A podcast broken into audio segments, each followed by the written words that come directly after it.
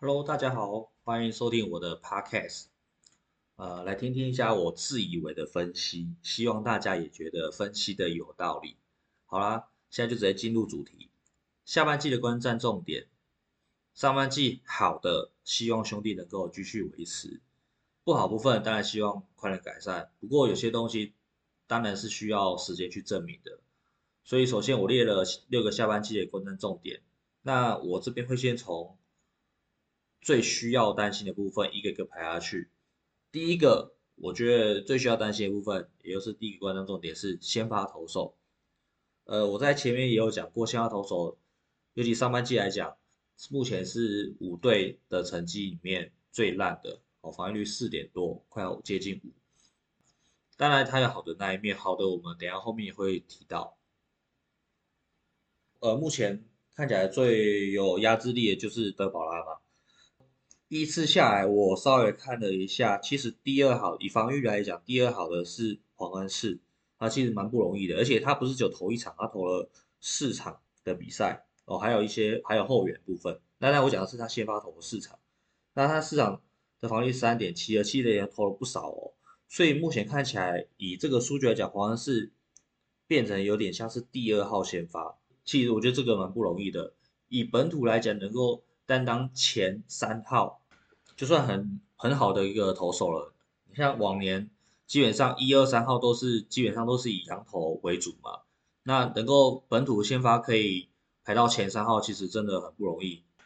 不过毕竟他是伤愈后归队，所以他能不能维持这个成绩下去，其实我觉得还是要有点保留啊。然后再来是第三位投的比较好的防御率是郑凯，而不是是加百利。加百利防御率是四点四八，不过我觉得他投的内容其实没有太好，因为他的决胜球其实投不出来，他的主要是滑球、变速跟直球嘛。那他决胜球其实并没有一个会让人家容易挥空，或是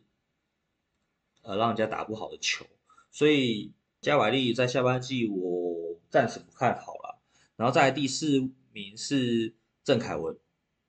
那还有上半季有他。顶这个先发位置，不然兄弟真的已经本土先发已经没有人可以可以顶了，因为廖宇中状况真的是太差了，所以而且他作为上盛港在上半季，他不止顶替了这个四号先发之外，他还拿了六胜，哦，所以这功劳非常非常大。那防御当然不是很好看了，而且又在今年弹力球的状态。那再来就是第五名就是格里斯，但格里斯只投了一场，但那一场他吃了七局，然后投了九十九球。我我自己认为啦，他会在下半季应该会进入正常的先发轮子里面。我觉得他是羊头里面德保拉，再是格里斯，我会比较看好是第二位。然后第三号先发应该是罗杰斯，因为罗杰斯其实他有很厉害的滑球跟曲球。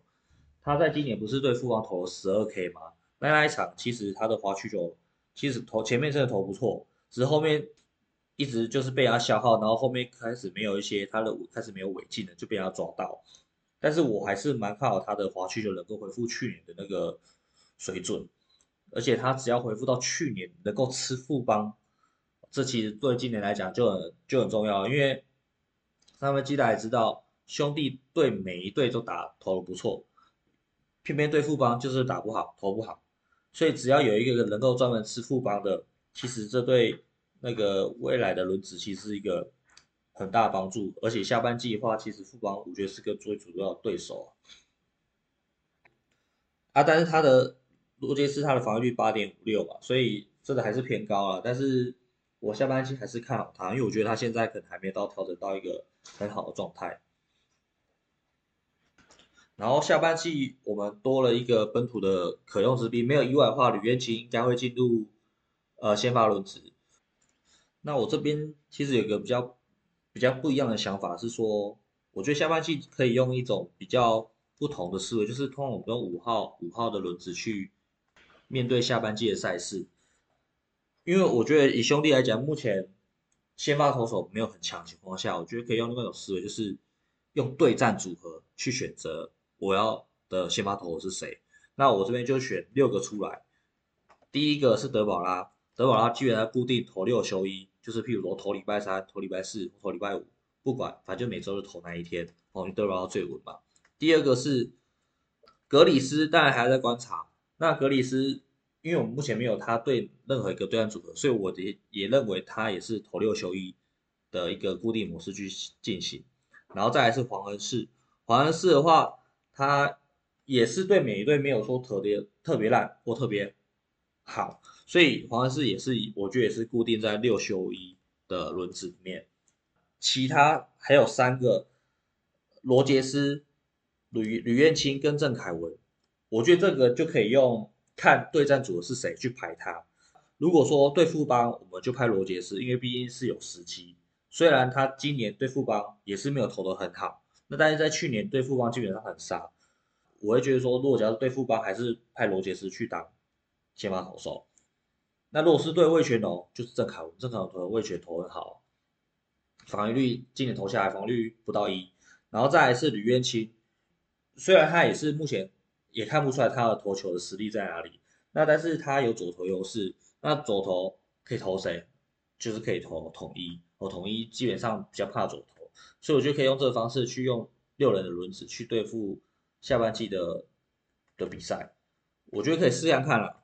因为而且上半季其实拿到冠军嘛。那这个其实也没有说下半季是练兵的，我觉得可以下边用这种模式，也许会达到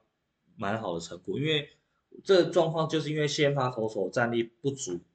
所以造成说只能用一些可能不同方式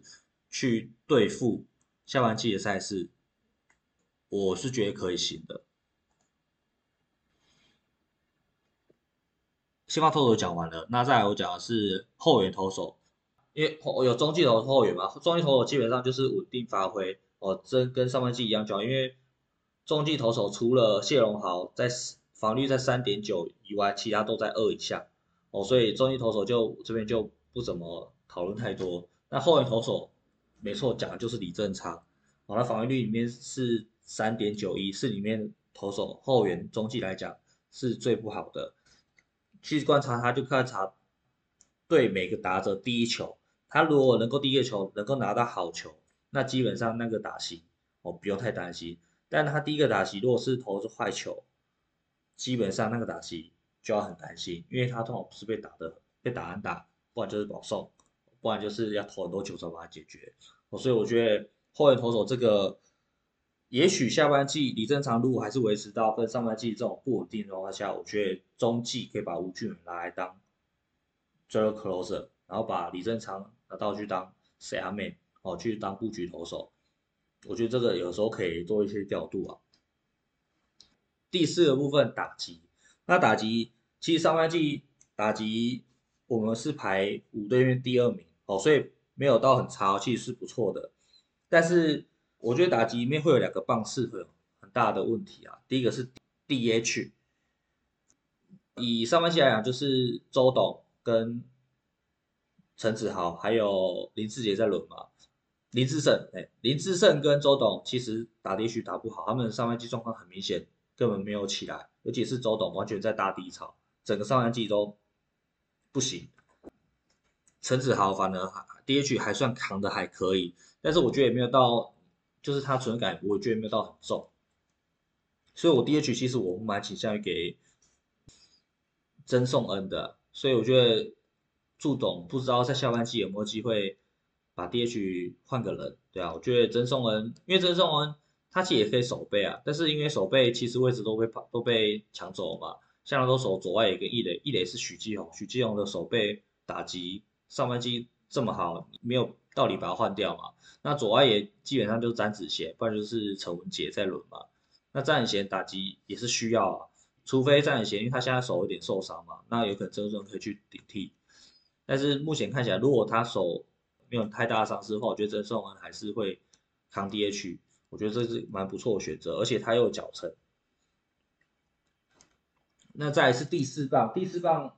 我个人觉得就放给他烂，因为不管谁打好像都一样哦，所以第四棒就是看当天状况吧，谁好谁就放第四棒，因为我觉得第四棒真的是是个魔咒啊，这个好像无解。在第五个部分的话，就是手背哦，打击我我再讲一下打击器，在今年的打击，我觉得除了打击率平均来讲高以外，选球也是不错，选球在上半季竟然是五队里面的第一名，拿到四坏球的第一名，也就是说，已经不再像以前，以前兄弟你会看到他们打击，就是因为可能也是美式的带法，美式就是基本上就是前面一两球就攻击。我觉得在弹力球时期用美式的方式是很 OK 的，因为美式攻击是一两球，只要看到是好球，你就是攻击，全力回棒。但是有时候全力回棒的时候，你可能球路判断错，或是你的 timing 不对的时候，就很容易造成出局。有时候挥棒乱攻算了，有时候就是打一些很弱软弱管滚地球，造成出局。我觉得以今年弹力球改掉状况，而且又以台湾投手，台湾特区后援投手、中继投手，因为普遍来讲都没有像美国大联盟甚至是日本职棒的这么的强。所以通常我们都会想要可以多耗点球数，然后把先发投手打下来之后，快让后援投手上，然后后援投手上的时候，其实就是攻击的机会嘛。这是我觉得每年看比赛就是希望把快把先发投打下来，我让他投越越少局越好。这就是要赢的话，就是都用这种方式赢，我觉得胜率比较高。你说要把先发投手整个打爆，真的蛮难的，所以你不如把。先发投手的球数，把它破百，快点破百，然后让他只能投到五局六局，不要投到八局，甚至完投。这对现在的职棒来讲，好像都是这样子，胜率比较高。你像以前兄弟的时候，为什么讲说韧性强？韧性强，其实韧性强，他们也是前面也是靠一些选球，然后靠一些破坏球，然后把先先发投手的拿下来，然后才会有七八九局后援投手。那时候。就是兄弟反攻的机会嘛，我觉得在今年也是兄弟也是用这种方式去，所以为什么今年的兄弟为什么大家讲韧性强？其实我觉得多少少也是因为把先发投手把好球数，然后不要让他投太多局，之后后面才有办法逆转。然后再就是守备部分嘛，守备在今年上半季的守备率是九成八，是是五队里面最好。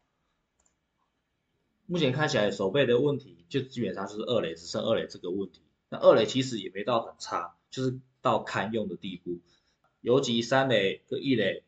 基本上是金手套的守备了嘛，所以只要把二垒这个洞补起来，那其实就没有太大的问题。所以守备来讲，我觉得在下半季倒是不用太担心，就是很稳定的把该守的守好，这样就可以了。那最后一个就是教练团的调度及战术嘛。投手调度部分，我觉得上半季已经调度很好了。我觉得换的都换的其实都蛮快的，大部分时间。总教练祝总这边呢，他的野手的调度部分，我觉得用的蛮有想法，而且蛮有创意的。他基本上都把野手调度都用到最大化，带跑、带手、带打。而且，尤其是在更关键的时候，他的换人其实还蛮大胆的。我觉得在上半季他的野手的调度跟投手佛斯特这边调度，我都觉得已经算是九十五分以上了。我接下来比较想要看到的是祝总能够在战术上执行，除了保守的短打以外，他可以加一些打带跑、跑带打，或是一些收打的战术。我觉得这加一些一两次这种战术会让。对方猜不透，不然每次大家都知道祝总让打者上一垒之后就是要短打嘛，所以加了一些比较不同的进攻型战术，我觉得对球队其实有蛮大的帮助。那当然希望最后下半季能够兄弟也可以拿下下半季冠军，最后在总冠军再拿下来，抛三次的彩带，这是以一个球迷来讲，在这几年内最希望。看到的一个部分了。今年我觉得兄弟其实蛮有机会的，尤其是上半季真的这样子把它拿下来了。下半季我们可以等着看，明天就是下半季的第一场，然后兄弟是派郑凯文嘛，第二场是格里斯嘛，那对到的富邦前一二号的羊头跟本土投手罗莉跟江少庆，势必会有一场激战。那兄弟的下半季第一周真的蛮硬的，也希望兄弟能够旗开得胜。哦，今天的 podcast 就到这里了，那希望大家也能够多多支持，See you。